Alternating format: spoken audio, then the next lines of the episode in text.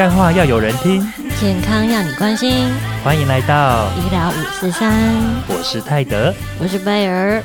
今天呢，我们又请到我们五四三的老朋友。我们今天请到的是星光医院家庭医学科的主治医师柳鹏池医师。欢迎柳哥。哎，主持人，各位听众，大家好。哎，刘哥啊，之前听到你说有办一场活动，是你们这边跟连锁咖啡还有跟药局有一场演讲。哎，你可以跟我们说说那场演讲吗？哦，好，那一次的那一场演讲，其实。呃，主要那时候是考量要我们对于怎么整个那个诊所的一个宣传呐，哦，那刚好是满一周年，所以就同样我们在那一个一楼的平台，刚好有那间连锁的咖啡店跟一家也是连锁药局，那我们就打算说，哎，找一个议题，刚好是我们三方面大家都能够一起参与的，那一起营造。那让民众来，不管是去喝咖啡，或者来诊所，或者是甚至去药局的时候，都能都能一起有助于这个大家业绩的提升跟这个 正向循环了。所以那时候我们想来想去，就想说，哎，那既然有咖啡这件事情，我想，呃，以往的研究很像。国内其实每个人对于咖啡的摄取，其实，在全世界来讲，其实算是非常高，非常高，非常高。就我记得，很像甚至比欧美国家还来得高。哦，是哦。对，就就是大家也很怀疑说，为什么台湾对于咖啡的使用量？每人每年的使用量会甚至高过于欧美哦。嗯，我还以为是茶会比较。对，我也是觉得说，哎，所以想说，是不是大家现在开始比较比较 gay 白这样就觉得 文青呢？对对，大家 觉得喝茶感觉有点太老人了，所以现在大家都人手一杯咖啡，觉得感觉比较有点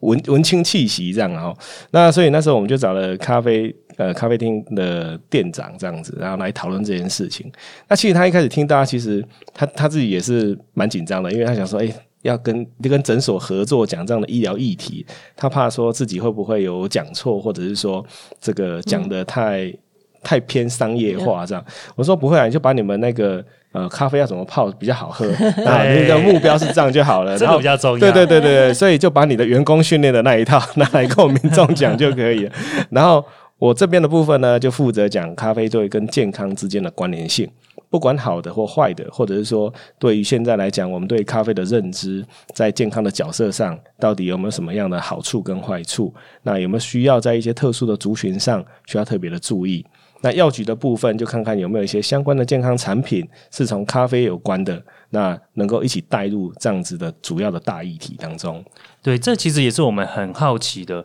因为大家喝咖啡的量其实是非常非常高的，嗯，那但是它也有一些风险存在。那我们希望说，能够透过我们这样子的解释，来让大家知道说，呃，我是把它可以把它当成一个是嗜好的存在，但是我也是注重它的使用量这样子。那但是我觉得大部分的人还是需要它提神的这个功效，嗯，对。那为什么咖啡它会有提神的作用啊？呃，主要它但最大的提醒提神作用还是跟咖啡因有关系啊。哦，所以我想应该呃，我们都从事跟医疗有关系的一个行业来讲，我们从以前住院医师，呃，应该说从实习医师的时候，那时候就感觉没喝咖啡，感觉自己没有做事一样，这样子。看到大家实际上手上都很习惯去买一杯咖啡来当做提神饮料，所以。相对来讲，当然咖啡因这件事情，其实本来就会刺激我们的交感神经的一个作用，所以就会让你在警觉性上啊，或者是说有一些呃整个精神活动度上，也会让你在呈现比较一个紧绷的状况。那只是说这种的紧绷状况是不是长期使用之后，其实它会有一个类似耐受的情况。嗯，所以到时候你会看到很多人咖啡，不管我们不要说上瘾，它可能出现咖啡因的耐受，或者是呃。慢慢的，对习惯，习惯，对，所以他就变成他越喝需要越多，他可能喝一杯，他觉得几乎就跟他喝白开水一样了。所以我们也有看到有一些人喝到最后，他几乎是只要他的随行杯打开，里面都一定是咖啡，只是说他可能或许已经把它稀释化了。就是说，他本来一杯，他可能去加了啊白开水，那他就变成说，他一定要有一直补充咖啡因的这个情况，让自己维持在一定的这个交感神经的活性。对，因为有的人好像早上不喝一杯咖啡，好像醒不过来的那种感觉。嗯，对，其实咖啡因上瘾的这件这件事情，其实也是我们在医疗上其实也会遇到蛮多这样子的病人。好像有些病人他其实真的已经是在咖啡因的摄取上，我们是觉得他有点过多了。那而这个过多其实已经造成他有一些不舒服的表现。那我们可能在叫他减量的过程，其实他也是有点困扰，所以我们甚至还要教导他怎么去做咖啡因的减量哦。所以我想，咖啡因不是只有坏处，其实它还是有它的好处存在。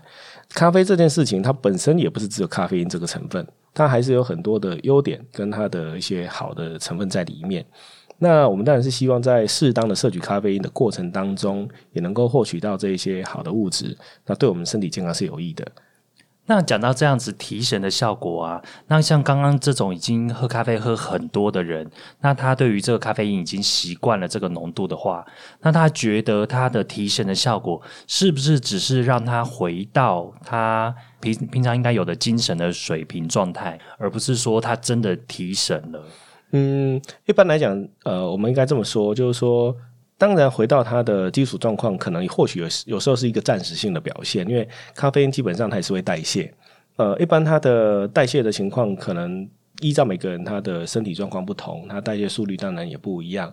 那只是说，他在假如真的是过度疲劳，你只是依照依依靠咖啡因来自己让自己的呃能量啦，或者是自己的紧张状况来让自己提神的过程，其实你会发现它提神的时间会越来越衰退，甚至到最后是根本也没效。所以你只是一直补充的咖啡因，其实你也不见得会看得到真正的效果。所以该真正的要休息的时候，还是必须要休息。所以如果说这些喝咖啡很重的人啊。就是他会有一些，你刚刚说一些依赖性了，他会出现什么样的症状？你会觉得说这个人是咖啡喝太重哦。这个就其实会跟我们在看某些病人他在做戒烟跟戒酒一样，他会出现一个我们叫 withdraw 嘛，哦，就是戒断戒断症候群。那这个戒断症候群你会发现，因为咖啡因基本上它是一个刺激性的东西，所以当它一停掉之后，你会发现他就整天就是懒洋洋的，然后根本提不起劲，然后就一直想睡哦。那这种情况。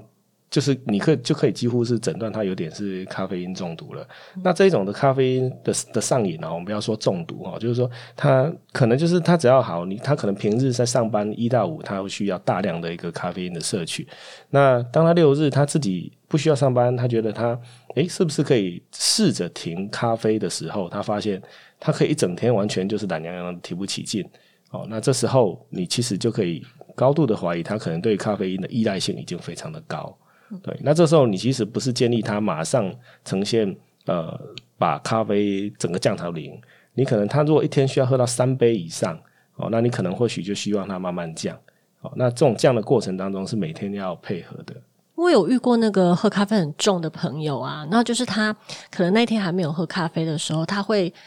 整个手是会一直抖，诶，这个是会有这样的阶段症候群吗？呃，我没有遇过这样子的情况。就是它基本上来讲，那咖啡因虽然它是在我们身体的表现是比较刺激性的，所以当停掉之后，理论上它是比较会呈现相反的表现。不对，不过有些人他的表现他也会呈现两极，就是他也会出现类似手抖啊，甚至会不明的心悸啊，因为他整个交感神经就会呈现混乱的状况，所以他就必须会觉得说，哎，他需要在另外一个。呃，咖啡因。它其实到最后，它这种依赖也会一种心理依赖跟生理依赖，就是说它的呃心理依赖，就比如说他只要闻到咖啡香，喝到咖啡，基本上即使那个浓度远小于他平常的浓度，他就觉得够了，他 OK 了，他像今天有有一受到一点刺激的这样子，对他来讲只是一个仪式感，对对，这是仪式感这样子而已。的。那这样讲起来，到底每天每个人到底可以喝多少量的咖啡？我这边看卫福部啊，他这边建议的是说，每天可以喝到三百，不是说喝到，每天建议不要超过三百 milligram，三百毫克。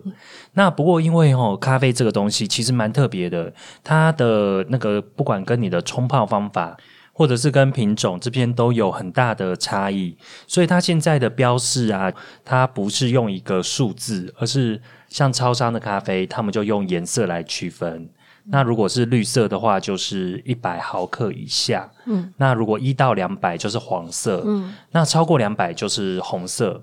那所以就是会建议说，哎，绿色不要超过三杯，那红色不要超过一杯。嗯，对，因为我们我们刚刚在沟通这个咖啡的量的时候，大家很容易的单位是杯。对，但是有大小杯啊。你看，你去星巴克，你就有小杯、特大杯跟。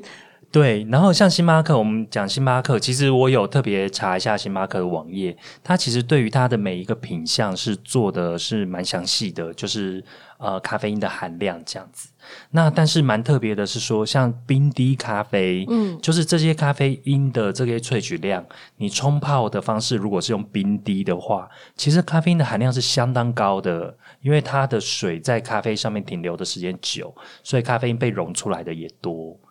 那另外一个像是那个，我们一讲一般美式好了，美式如果是大概是一小杯，大概两百四十毫升这样子的小杯，大概是六十毫克左右。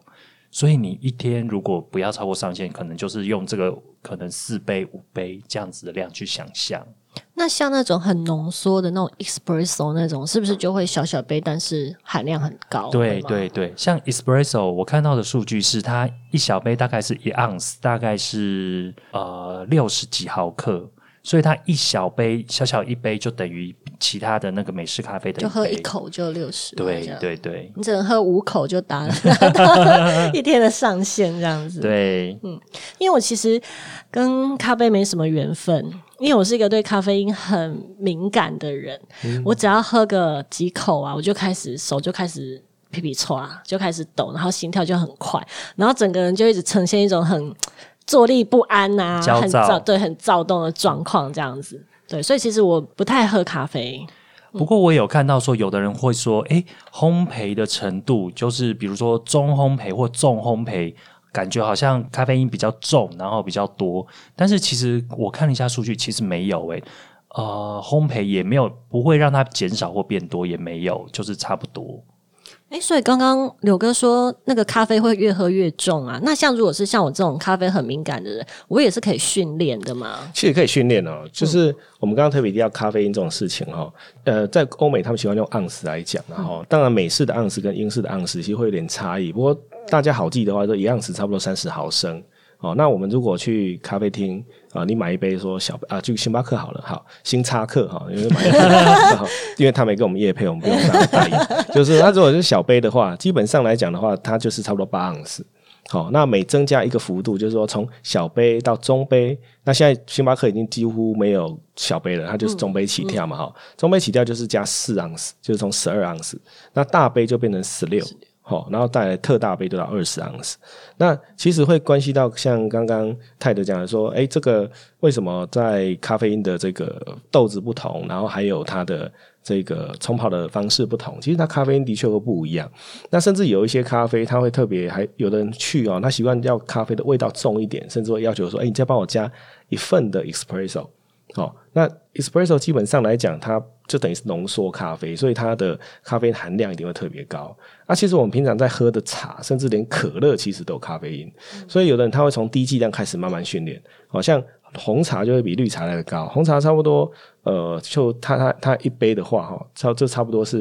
里面还有差不多五十到六十的咖啡因。那绿茶就会稍微少一点，绿茶差不多二十到三十。哦，那如果你说一般的可乐，可能就介于两者两者之间。哇，这个想不到哎，可乐对对对，所以像有的女生她可能呃 MC 来，她甚至喜欢吃喝一些什么呃热可可，哎，这里面也是有咖啡，只是咖啡因消的更少，可能就是四啊或五这样子。所以有的人他其实他其实无形之中其实都是有 touch 到咖啡因这件事情，只是说这个量。量很低，低到他可能在他生理不舒服的反应还没有那么明显。可是如果你一天给他喝喝个两三次，哎，开始达到你那个阈值的时候，其实你就慢慢的抬吹，就慢慢的训练它。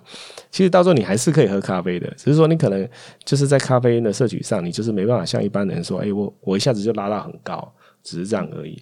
因为喝咖啡这会手抖的这件事情，对我来讲真的是呃蛮困扰的。因为你知道，像我这样。如果我要熬夜，或是以前要念书，或者是什么值班很累的时候，我我还是完全不能喝咖啡提神，就只能悬梁刺骨这样子。啊，物理性刺激。然后啊，就是不有一天我可能就喝了咖啡，然后呢去上早班，好死不死那天要抽要抽血，就是要有个病人来要抽血。是。然后呢，诶，我觉得其实我手抖的状况好像会因为我的。惯用手跟非惯用手会有一点点差别，我自己的经验就是我的惯用手可能还能控制的好一点，但是非惯用手那边会抖得很厉害。然后呢，我就帮这个病人在抽血的时候，然后你知道，病人就感受到你的那个颤抖，病人就说。医生，你很紧张哦。然后我就说没有啦，我是喝咖啡，我抽十年了，怎么会紧张？但是你就会觉得就会很很不好意思，很尴尬。对对对，对，嗯，有的人真的的确会会很容易感受到不舒服。嗯，我们常常在看一些年纪大的患者，他一碰到咖啡，有可能就影响到当天的睡眠情况。所以对我们来讲，其实有的人真的对咖啡因的影响会很大。那柳哥，我想问一下，有些人呢、他说他空腹喝咖啡，会不会有一些肠胃的不舒服？嗯，那你觉得咖啡会有这些状况吗？就是会有这样的影响吗？诶、其实有些人的确是会有这样子的表现哦。那因为除了咖啡因本身，有的人容易喝了会拉肚子以外，那不过便秘的情况我反而是比较少见，比较常见是拉肚子，因为它就是一个刺激性的东西，所以我们以往都会常见说，像有一些人他喝了之后容易胃发炎啊、胃溃疡啊、胃食道逆流，就像 几位擦拭一样，每次都是凶手拿出药的那一种嘛，哦，就是你会发现说，哎、很像。有的人对咖啡因就真的不管是茶啦、咖啡啊这种，就是会比较对肠胃比较敏感，的确会表现出来。那一般对我们而言的话，就是说，呃，其实这个也是可以慢慢训练的哦。那如果说他真的的确是很敏感，会出现这样的表现，也不至于说他就一辈子碰不了咖啡因。那或者是说他身体是不是出现什么样的异状？那只是说他可能有的人对于呃，不管是咖啡里面的油脂啦，或者是说呃这些呃咖啡因的刺激上来讲，会相对的比较厉害而已。哦，所以讲到训练，其实他也许可以说找固定的东西，慢慢的去适应。嗯，因为如果说他一直喝不同不同的咖啡，可能每次每次都不同的刺激。对，而且甚至之前有一个咖啡师负责烘焙的咖啡师跟我说哈，其实就他自己的经验来讲，那甚至觉得哦，呃，有的是跟烘焙的的深浅有关系。就是深烘焙的话，基本上它可能呃。因为像烘焙时间比较久，所以它会有一些焦糖啊、碳粒啊这些东西。那甚至它呃，一般其实我们现在也比较不建议喝深烘焙的东的咖啡豆，因为它可能里面的丙烯酰胺量是比较高的。那丙烯酰胺就是之前大家有点一定的疑虑嘛，哦，担心说它会有一些致癌的风险。那当然，对我们来讲，其实你只要是中烘焙或浅烘焙，其实在这一块的影响上相对就比较小一点。所以他自己来讲，像他自己说，他如果喝浅烘焙，他自己就 OK。而且甚至要新鲜的豆子，他怎么喝都没事。可是只要他今天烘焙完之后，隔天放了一天之后，他再去喝，他自己就会拉肚子。所以他他自己也是觉得说，他他也不知道为什么。那我想应该可能多少或许跟它里面在烘焙完之后物质的转换，会不会有某些东西它还是会造成它的肠胃的刺激，所以而造成它会有这些不适的表现。而且就看到说，咖啡它里面的有一些好的东西，然后像是什么绿原酸呐、经过热的这些烘焙破坏之后，其实它有益的这些对身体好的这些东西反而变得很少。对对对，没有错。所以一般对我们来讲，我们看到深烘焙的部分来讲，其实大部分很多人追求的是那个焦味的口感的那个香味。其实如果就以健康的概念来讲，其实它带来健康的效益反而是比较少的，甚至有时候还要担心。呃，或许还会有害这样子，嗯，有一些风险，对，会有一些风险。可是它是不是的确会造成增加癌症的风险？倒是目前还没有相关的证据足以佐证啦。只是说，对我们来单单纯就丙烯酰胺这件事情来讲，的确它是量就会稍微的偏高。所以刚刚这样听起来，喝咖啡会让肚子不舒服这件事，跟你喝咖啡的时间点没有差、哦。因为我以前总认为说，你不要空腹喝，然后你可能饭后再喝，可能就不会那么不舒服。所以听起来好像不是。嗯，很像也不是诶、就是像像几位差事告诉我们的，像空腹喝咖啡吃甜食就会增加胃食道逆流的机会，可是很像所以我被广告影响太大了。对对可是也不见得啊。我们我们也是临床上有看到有些人，他他即使他他的咖啡都是饭后再喝，那他还是一样有这样子的问题。那甚至有的人，他即使不喝咖啡，他一样也会有胃食道逆流，所以他不见得说他一定是主要的问题啦。那当然，我们看到有一些甚至所谓的统合性分析来看，甚至有一些研究报告还排除了茶跟咖啡会增加胃食道逆流的机会。所以我觉得这件事情呢，到底是不是一个主因，可能还是一个未定论的东西。嗯，因为像这种研究，其实会需要呃，要么是更长时间的追踪，或者是更大范围的人数的收集取样，还有就是更系统化的一些科学分析，你才能够去定义说这个到底对对有没有相关。对，因为如果这些东西，因为这些东西基本上还关系到定量的问题。因为每个人可能，你你你最多在研究的过程当中，会在收集的族群当中，你可能就是一个范围，就是哎，一天可能一到两杯啊，两到三杯啊。那可能每个人他对于杯的大大小，对他的杯子不太一样大，不太一样。这个我们在临床上跟病人说，哎，你不要吃那么多。他说不会，我都只吃一碗一碗饭而已。然后又说你的碗到底是多大？碗公 拿碗公跟拿那个一般碗，这个就是差别很大。然后你拿一般碗出来之后，他就说吃这个哪会饱？这个这根本就是他们家小狗在吃的 的而已，这样子。所以每个人对那个大小本来定义就不太一样。嗯，所以才会有这样子。现在这种没有这么系统化的。研究还没有做到这些，对，所以大部分只能抓一些关系性研究去看啊，因果性研究可能还有点还有点难去证实这件事情。我在准备这一集的时候啊，我看了一些 paper，那我看到说有一件事情，我觉得蛮奇妙的，就是抽烟，因为我们呃咖啡的这个半衰期，就是在体内代谢的速度大概是两到四个小时，嗯，对。那我看到说抽烟反而会让这个时间缩短。对，表示说它在体内代谢的速度变快了。对对，因为咖啡在体内的时候，它其实代谢速度很快，所以我们会很快有提升，但是其实提升效果不会很久。嗯，那反而说，它如果一起抽烟的话，反而这个效果会更变得更短。是我可以这样理解吗？对对，没有错。因为大部分对我们来讲，它呃，咖啡因其实最重要的代谢是还是要经过我们肝脏有一个呃 P 四五零啊这个东西去代谢去。呃，一般来讲的话，像小朋友或者是孕妇，她的代谢的半衰期就会更长一点点，所以我们就会不太建议小朋友去使用。去小 baby 的话，可能要甚至到八十个小时，它才有半衰期。那孕妇的话，差不多又会增加一倍的时间。那可是，在抽烟的部分的族群，就会发现，哎，它的半衰期反而更快，可能对咖啡因的代谢反而是会会更快的。这件事情来讲的话，所以会不会你会看那些抽烟的人，假如真的要喝咖啡，会不会他这因此而造成他喝咖啡的量会增加，或者是他每一次需要咖啡因的刺激的时间，他要更缩短？因为就像有一些值班警卫啊，他晚上就是值夜班，然后没办法睡觉，他就是抽烟，一直抽烟，然后又喝咖啡。嗯，对，就会看到这样子的表现，就会看到说，哎，这些人的族群的确是有这样子的临床临床的一个情况。所以这样也导致他们容易越喝越重，然后上瘾的机会比较大。有可能，尤其比较担心的是大家戒烟的时候，两种阶段症候群一起出现，对对对，光想就觉得好难受。对，所以可能就会有点麻烦这样。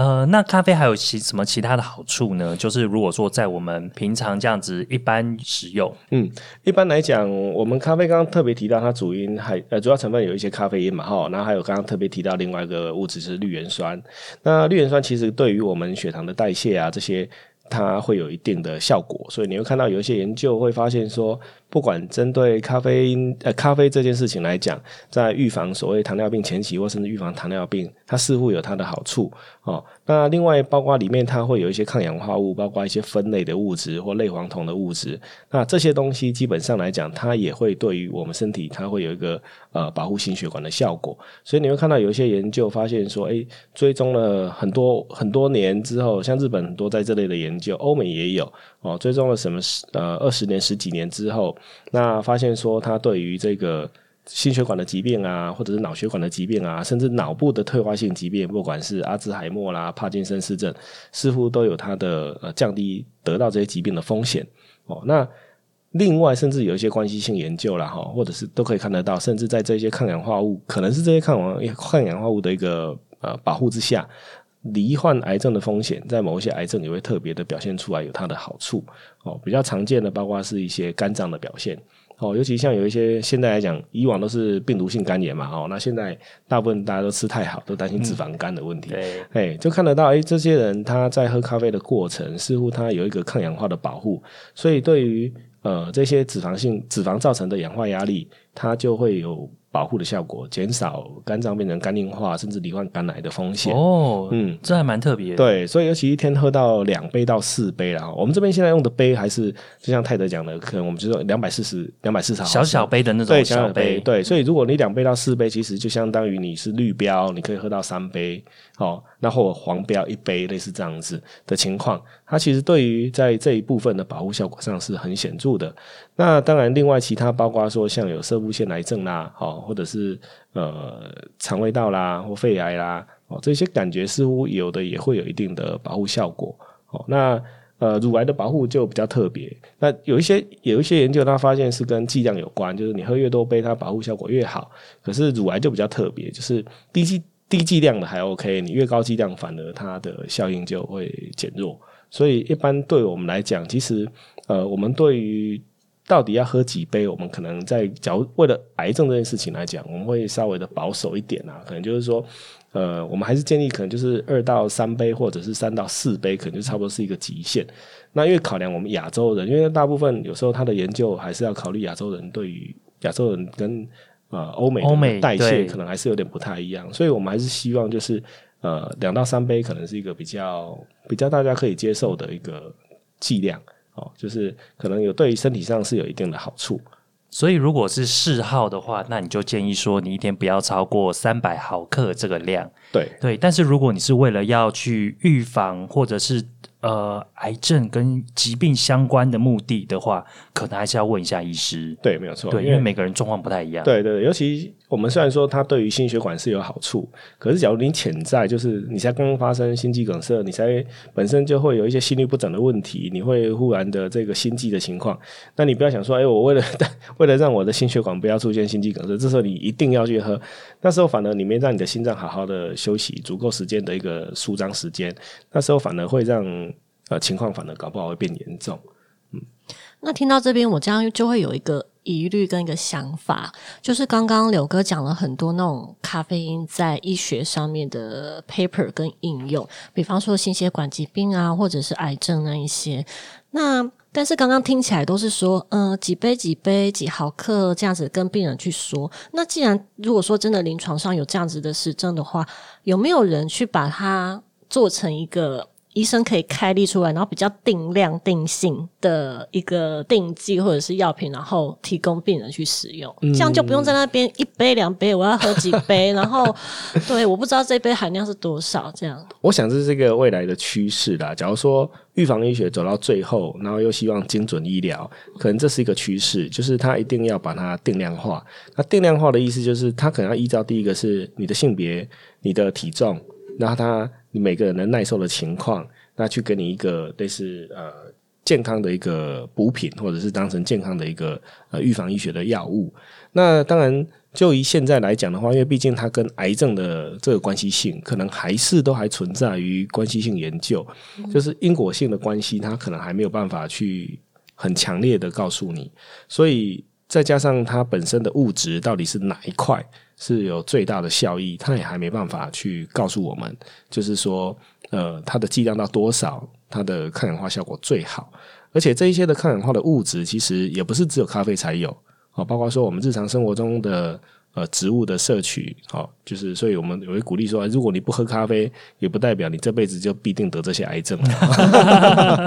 就是说，你还是可以从像蔬菜水果中可以得到一些植化素啦，得到一些分类的东西，或者是有一些呃类黄酮的一些东西。那这一些其实对于你预防癌症都会有帮忙的。好，所以你会看到坊间已经开始有一些，包括从绿元素去去提取来辅助于减重啊。哦，或者是说抗氧化的效果啦，或者是预防一些什么射物腺癌啦，哦，或者是预防一些皮肤癌啊，这些东西从这些抗氧化的东西去提取的东西，已经慢慢有这些东西出来了。只是这些东西到底补到多少的量是我们需要的，那真的的确有它健康上的效益，可能还需要更大规模的研究才能够去证实。其实我想听众来听这一集，大概不是想要治疗癌症啦，我觉得大概会想要听减肥。减重对，因为刚刚好像有听到减重，因为想要减重这对，因为有有人用刘哥，我想请教，是不是有一些减重医师在开立减肥的药物的时候，也会用到咖啡因呢？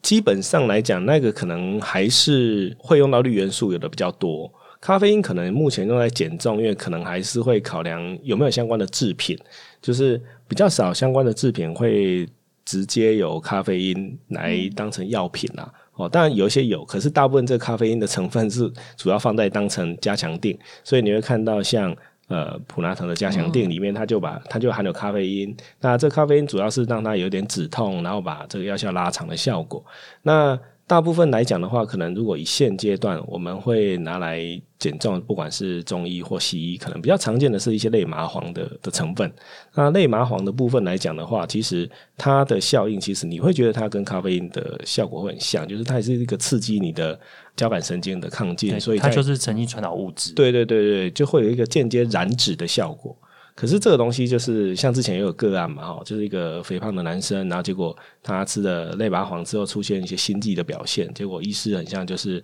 没有去减量，反而还加量，跟他说啊，这个是减重过程出现的一个呃，他可能不是说排毒效果啦，就是说这是一个可能出现的情况，所以呃，他就赶快给他加量，结果到时候之后那个男生就猝死，哦，那猝死之后法院也是判定说，哎，这个是有因果相关，就是因为你没有去减量，你反而给他加量。而造成相关的风险，所以对我们来讲，咖啡因之后是不是能够呃把它直接变成一个减重的药物？可能还是会评估病人他是不是能够接受这样子的耐受。对，但是它对燃脂是有帮助的吗？呃，基本上还是会有一定的效果，只是说它的效果不会是很持续，它会在你加强你的交感神经的过程当中，当然还会有一个节脂的效应。就是脂肪会崩解的效应，所以对我们来讲，它还是会有一点燃脂的效果。所以还是要运动的时候，你要有运动，你吃这个才会有效啊。对，如果你搭配运动，你再加上去吃，那效果我想应该是会更好。对，应该会更好。那刚刚讲到那个喝咖啡会产生的一些反应啊，像我除了就是会心悸、手抖之外。我觉得有一个是好像大家也会都这么讲，就是会一直跑厕所，就是你会一直想要尿尿。嗯，那所以对于咖啡会利尿的这件事情是真的吗？哦，咖啡的确会造成利尿，可是呃，在利尿的过程，假如你已经变成喝咖啡是一个习惯的时候，其实你的肾脏就会耐受这样的情况。就是说，你只要是中等剂量的咖啡因。的摄取，基本上你的肾脏到最后就会习惯你在这样子的咖啡因摄取，你利尿的情况就会越来越缓解，就不会像你一开始喝咖啡的情况，诶，可能一喝完一小杯的咖啡，你就会需要一直去跑厕所。对，所以呃，对我们来讲的话，假如说你是一个习惯每天有喝一定量的咖啡，你就会发现你的利尿情况没有刚开始你喝的那么的严重。啊，所以假如说有一些人他是因为特殊的职业，他不太能够一直去上厕所，像计程车司机啊，或者是有一些，可是他又需要提神，所以他变成是说，如果每天喝的话，你会发现，诶，他并没有你想象中说，诶，他可能每载一个客人，他就赶快去找厕所。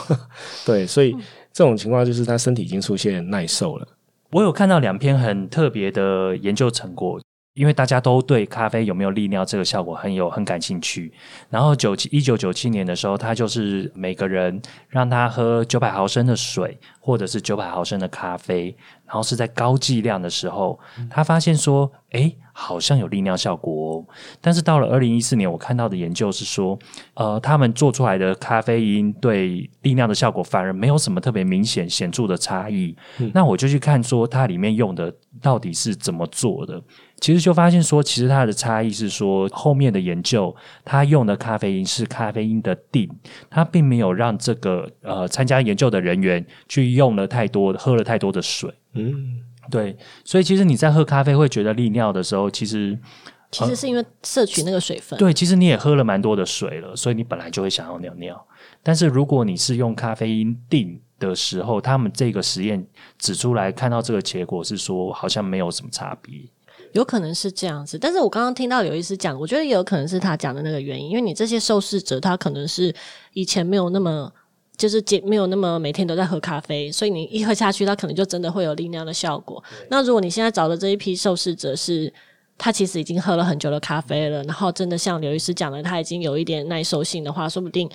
他喝了咖啡之后，他也没有这个利尿效果，也是有可能哦。对，就是一个是自己的耐受性，那另外一个是自己跟自己比，就是同一天比，所以其实。呃，咖啡到底利不利尿？嗯，我我觉得可能还要再看，再再多研究一下，多做一点研究。对，嗯，还蛮有趣的。因为以前以前总觉得喝咖啡会怎么样，会怎么样，现在好像都很多研究会推翻。对，就是以前都说一定是这样，现在好像就变成有点可能不一定是这样。对啊，除了利尿，像那个骨质疏松，哎，对，骨质疏松，他有时候会喝咖啡会。骨松是吗，刘医师？对，一般我们在学古松的时候，其实咖啡它是会被列入一个呃风险因子。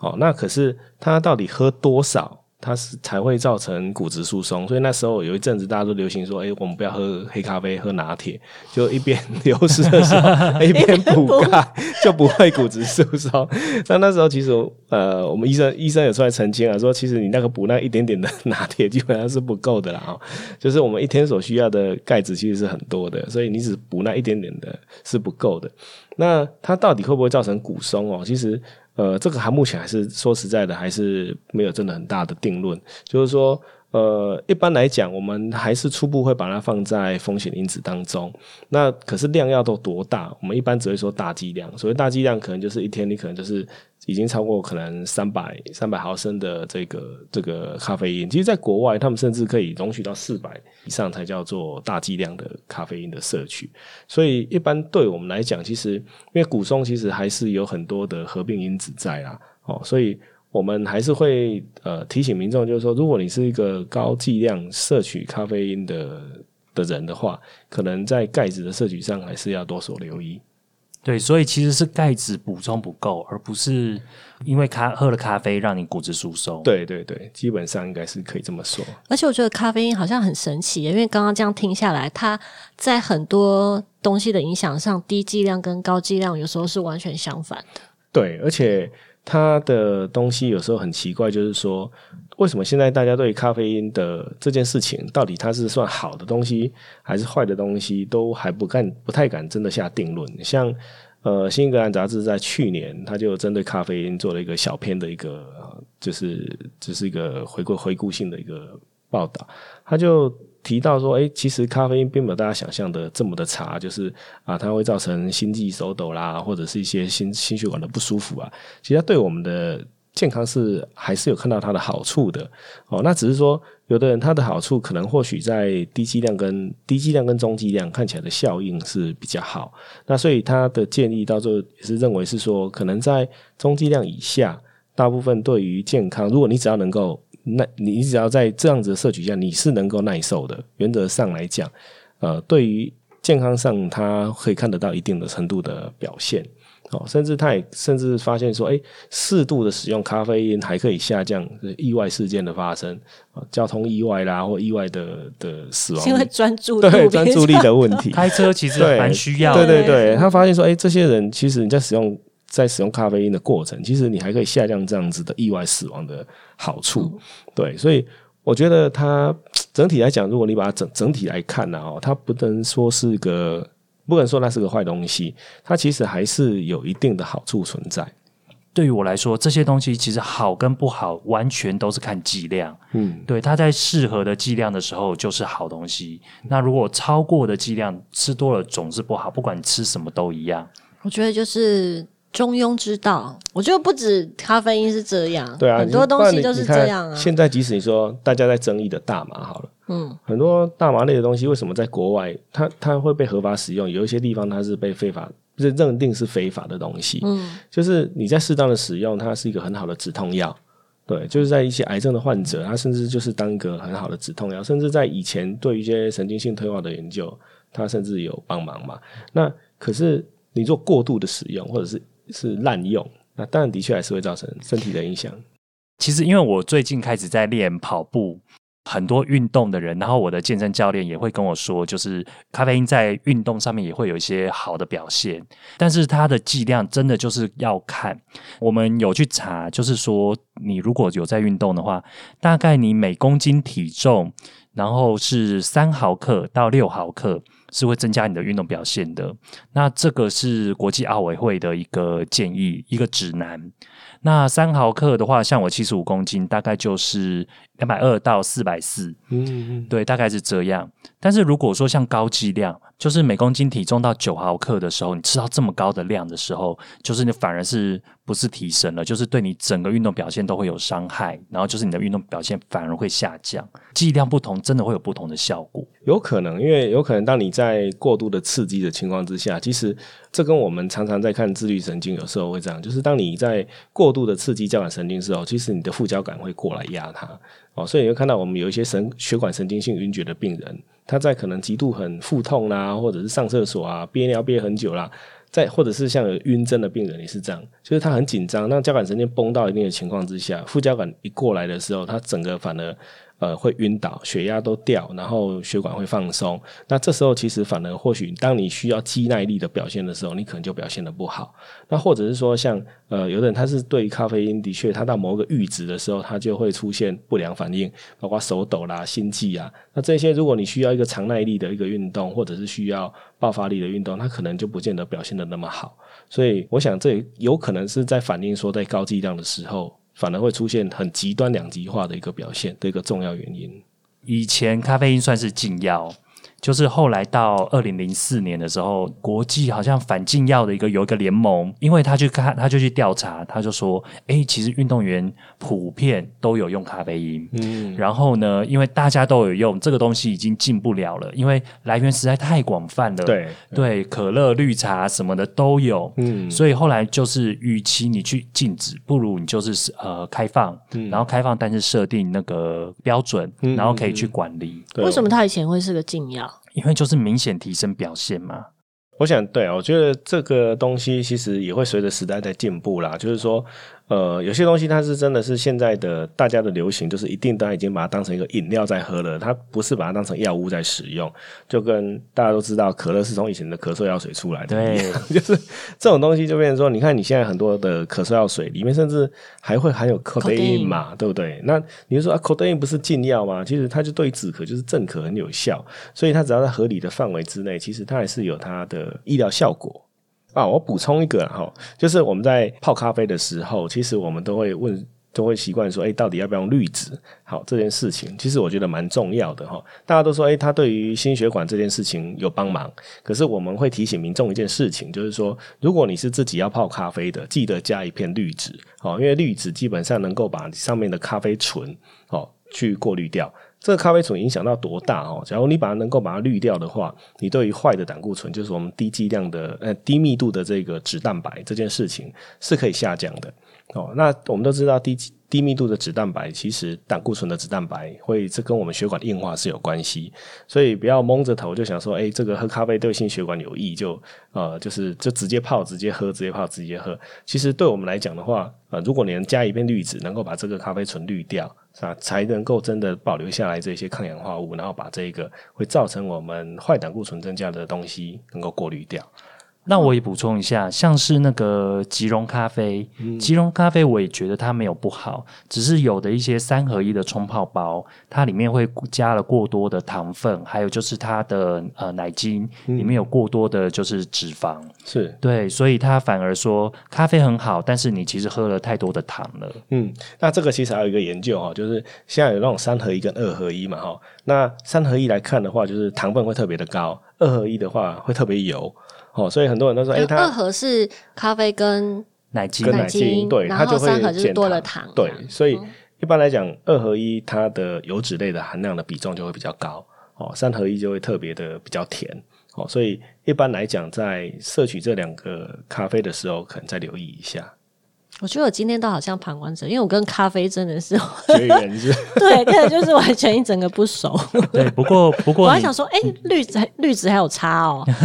啊，三合一二有差哦。但是这个真的我也不知道。嗯，对，虽然我也不是每天喝咖啡，但是我我自己会手泡咖啡，但是我也不知道。对，对对对，所以真的要，因为咖啡其实大家太多迷失了。嗯嗯，对，因为以前对于咖啡的认知，大概就只是说觉得说，哎，它可能会造成你的不舒。舒服、心悸手抖啊、肚子不舒服什么，然后都以为它只有提神的作用。但是其实今天这样一讲，其实咖啡因有很多其他在医疗上面的一些效果，包括心血管的保护啊，然后癌症啊什么的。但是它的量真的就是要稍微的计较一下啦。对对，那在最后再提醒一下，说一天就是我们建议不要超过三百毫克。那这个剂量怎么算？就是大家可以看一下，说咖啡罐上面的标示，或者是超商手摇呃手冲杯，他们会有一些标示，就是我们再注意一下这样子。那我们这一集就到这边喽。好，一六五四三，我们下周见，拜拜，拜拜。